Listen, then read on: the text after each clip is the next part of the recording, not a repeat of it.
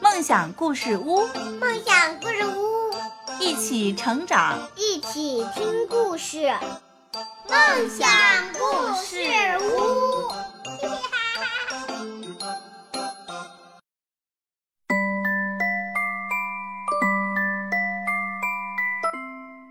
小朋友们，大家好，欢迎收听梦想故事屋。我是梦想，我是梦想的妈妈。竖起你的小耳朵，来听今天晚上的故事吧。我们故事又开始啦，我们继续上一期的故事——青蛙弗洛格的故事，对不对？对。嗯，好了，小野兔听到弗洛格教他的什么？你小熊，玩具小熊说话，对不对？嗯。他听到了，是不是很惊讶？对，每个人都跑来想亲耳听一听，太不可思议了！大家都在问：“他说，他真的会说话吗？”嘿嘿，大家安静下来，等待着。你说点什么吧。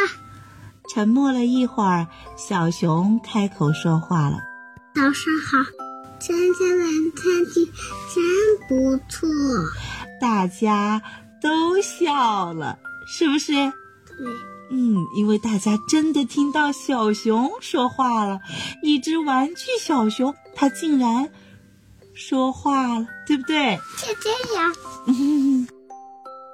从那以后，人人都宠着小熊。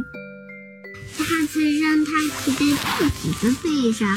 到处去玩，就连老鼠也很高兴，带着小熊一起去钓鱼。它都很喜欢小熊，小熊也很喜欢它们。可是，不寻常的一天却来临了。那天，小熊坐在一个大石头上。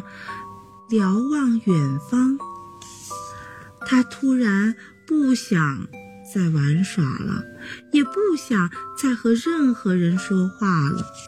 小熊是怎么了？知道。我们继续听听故事，看小熊怎么了。就这样，到了吃饭的时候，他也不想吃任何的东西。弗洛格问他。小熊，你怎么了？你不舒服了吗？生病了吗？哎呀，我也不知道自己怎么了。第二天早上，小熊很早就起来了。弗洛格不安地问他：“你要到哪里去？”小熊说：“我要回去，我要回到我原来的地方，属于那里。”哦，小熊要回去，回到自己的家，对不对？嗯。其他的动物都跑来想看看发生了什么事，大家都很震惊。你要走了吗？去哪呀？你这是路吗？小熊说：“我会找到回去的路的。”那么，毫无疑问，小熊它真的。要走了，对吗？对。嗯，大家都很伤心。他们为小熊准备了一个帆布背包，里面装满了食物和水，让它带着在路上吃。然后小熊出发了，要回到它原来的地方了。青蛙弗洛格心都碎了。那天夜里，还有第二天的夜里，他都躺在床上，却伤心的翻来覆去的睡不着。小熊，我想你了。他忍不住流下了眼泪。到了后来，他哭着哭着就睡着了。再后来。有一天早上，很早很早，好像有一个温暖又柔软的小东西爬到他的床上，挨着他躺下了。弗洛格睁开眼睛，小熊，他欢呼着：“是你回来了！真的是你吗？”小熊说：“是的，你是我最好的朋友，我属于这里，和你在一起。我知道我再也不会离开了。”然后，弗洛格就和小熊一起进入了甜蜜的梦乡。小熊是不是回来了？